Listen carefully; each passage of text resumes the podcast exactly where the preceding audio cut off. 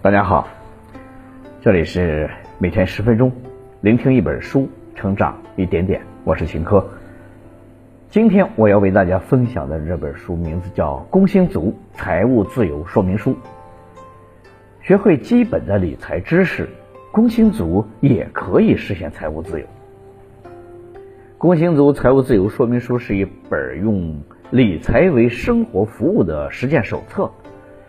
作者呢，亲身实践他自创的财务自由公式，计划在三十岁之前实现财务自由，跳出现实的束缚，开启属于自己的自由生活。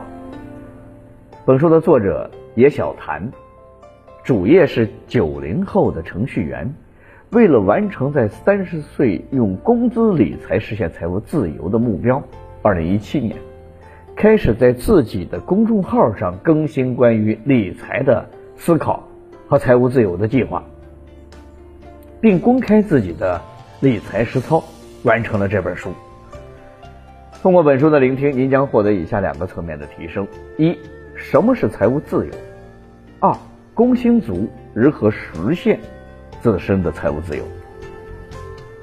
下面我会用大概十分钟左右的时间来为你讲述。本书的精髓。近年来，财务自由一直是一个很热门的话题。不少人的梦想就是要实现财务自由，过上自己想要的生活。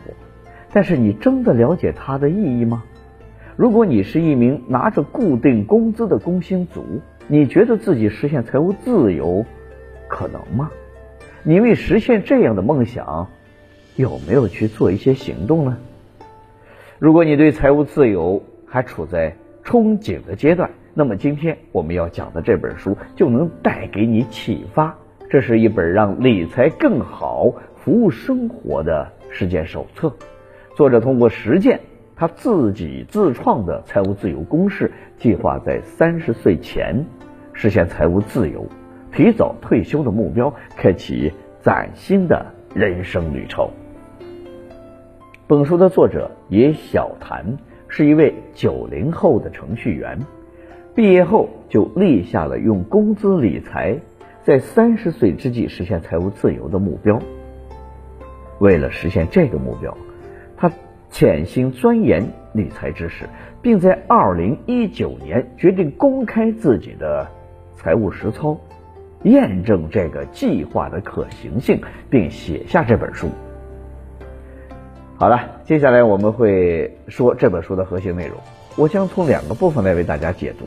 第一个部分是什么是财务自由，第二个部分是工薪族如何实现财务自由。首先，我们来看第一个部分，到底什么是财务自由？说到财务自由，有很多种定义和理解。通俗一点的有菜场自由、旅行自由。居住自由，说的就是在吃住行这三个方面，不用考虑价格，挑选自己喜欢的就可以。这是一种感性上的理解。如果只要钱够花就算财务自由，那么多少钱才算够花呢？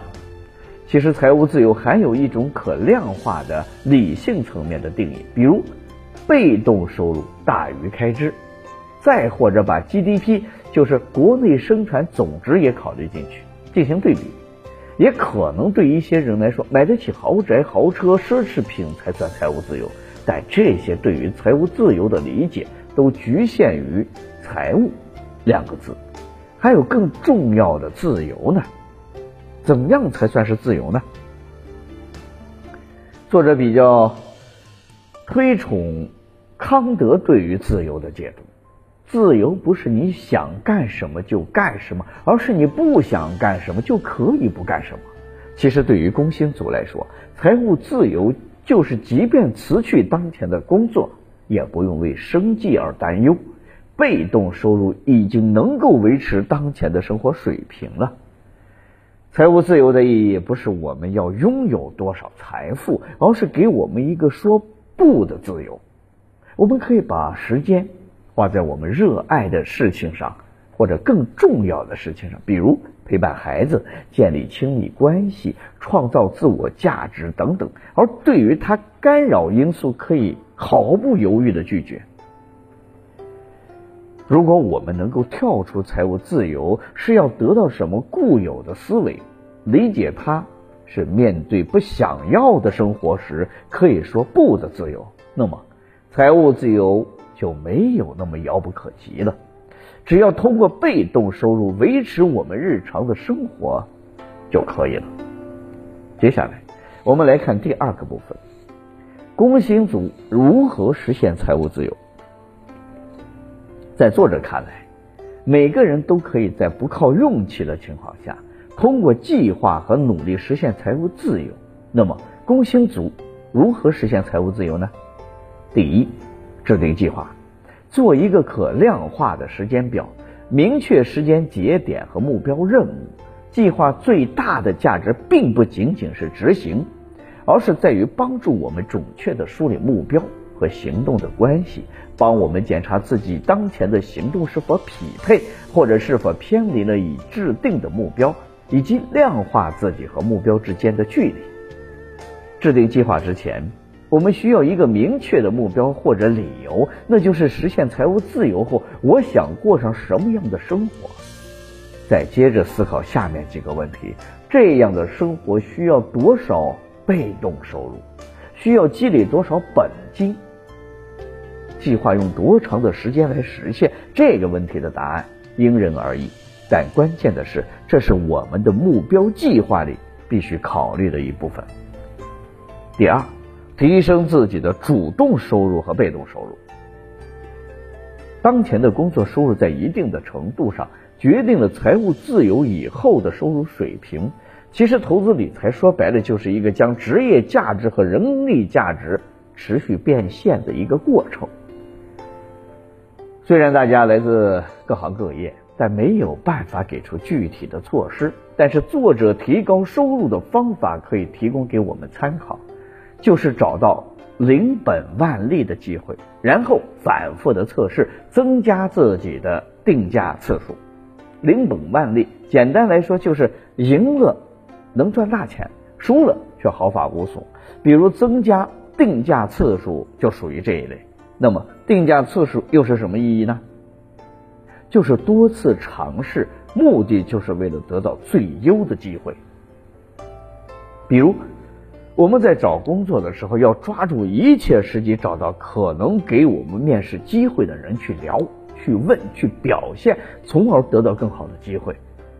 再从中选择工资待遇最好、最差的情况，无非就是失败，但也只是相当于没问。对我们没有什么影响，可是万一人家答应了呢？因此，零本万利的关键一定要反复尝试，即使概率很小，只要我们试的次数足够多，总会有成功的时候。通过这个方法找到待遇更好的工作，就相当于增加了收入。第三，开始储蓄，理性消费，控制开支是储蓄的第一步。开始储蓄的时候，我们可能以为自己必须要省吃俭用的省钱了。很多人往往就是在这个时候怕降低了生活质量而放弃了理财。但从作者的经验来看，储蓄不但不会降低生活质量，反而会让我们更加清楚的知道自己想要什么。比如，不控制开支的时候，我们会放肆的消费，容易买来一些没有的东西来占空间。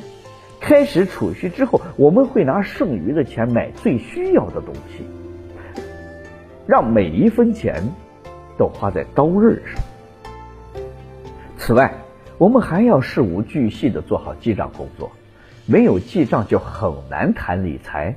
你可能觉得记账很麻烦，只要自己估算一下就能够知道大概的开支水平了。但是，事实呢？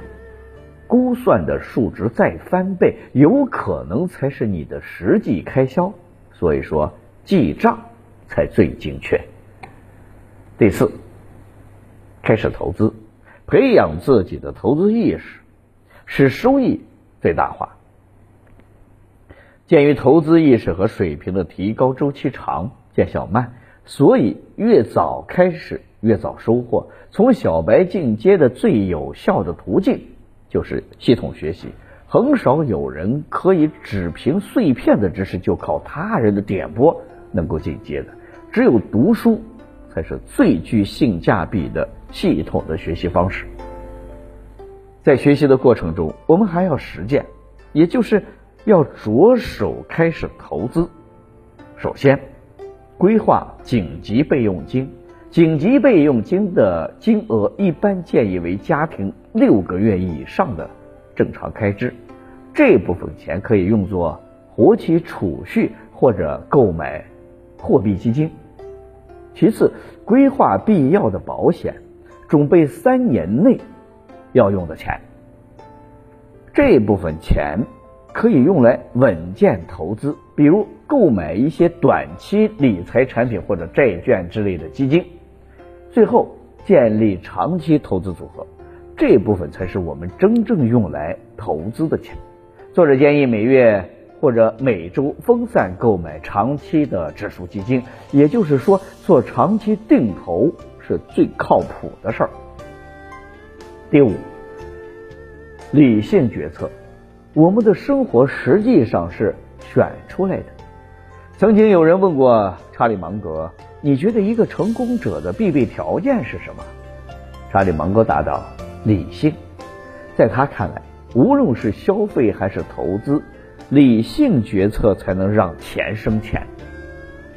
小到买手机，大到买房子，不仅要考虑个人爱好，还要考虑性价比和自己的需求。比如，每到双十一，很多人便会跟风去当剁手党，想图个便宜，结果花了大把的钱，买了一堆不实用的东西。投资理财也是一样，有些基金投资者在牛市的高点看着别人赚到了钱就眼馋，盲目的跟风买产品，结果因为买的贵很难再赚回来。而理性的做法是在低点入，高点出，长期持有不折腾，也就是要学会在他人不看好的低谷时期开始布局，当大家都眼红的时候悄悄的离场。好了。讲到这里呢，这本书的内容我们已经了解的差不多了。下面我来为大家总结一下。首先，我们讲了什么是财务自由，不仅是财务富裕，更要生活自由。其次，我们讲了工薪族如何实现财务自由，主要介绍了五个方法，分别是制定计划、提升收入、开始储蓄、学习投资以及理性决策。财务自由并不难，只要认真对待，相信量变总有一天会达到质变，一切皆有可能。如果你想实现财务自由，那就要马上行动起来。好了，以上就是今天这本书的全部内容。恭喜你，我们又听完了一本书。每天十分钟，聆听一本书，成长一点点。我是秦科，我们下期再见。